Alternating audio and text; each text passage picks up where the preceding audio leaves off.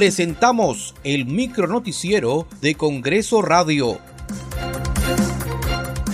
¿Cómo están? Les saluda Danitza Palomino. Hoy es martes 10 de mayo del 2022. Estas son las principales noticias del Parlamento Nacional. Esta mañana la presidenta del Congreso, Mari Carmen Alba, firmará la autógrafa del proyecto de ley que establece la cobertura inmediata a las mujeres gestantes afiliadas a E-Salud. El Pleno del Congreso elegirá a los magistrados del Tribunal Constitucional a partir de las 4 de la tarde. La comisión responsable de la selección de candidatos ha entregado un informe con el currículum de cada uno de los candidatos y los puntajes que alcanzaron. Escuchemos al presidente de esta comisión especial, congresista José María Balcázar.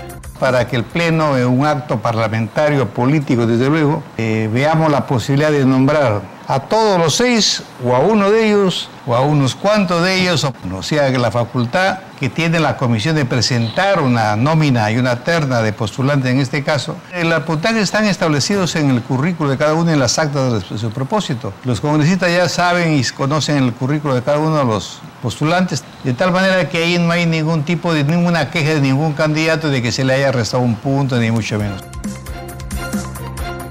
La Comisión de Fiscalización presentará hoy el informe preliminar del caso Zarratea, en el cual solicitarán ampliar dicha investigación por un plazo de 30 días adicionales.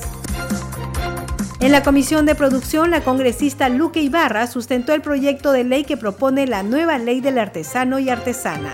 Por ejemplo, ellos nos planteaban como tema prioritario el acceso, por ejemplo, a algunas pensiones vitalicias, ¿no? Este, tratar de llevar esta, esto que ya existe en el Estado y que esto pueda haber favorecido a personas que no han recibido ningún beneficio, es decir, los que ya tienen, no, pero pensar, digamos, en una figura de eh, pensión para aquellos eh, maestros artesanos, digamos, que superan los 65 años de edad y que pues toda la vida han vivido de esta actividad.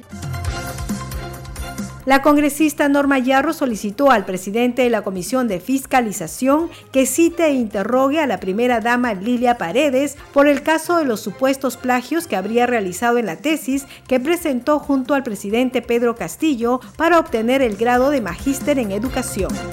Muchas gracias por acompañarnos en esta edición. Recuerden que debemos cuidar a las niñas, niños y adolescentes para que nadie les quite la sonrisa ni la inocencia. Nos reencontramos mañana.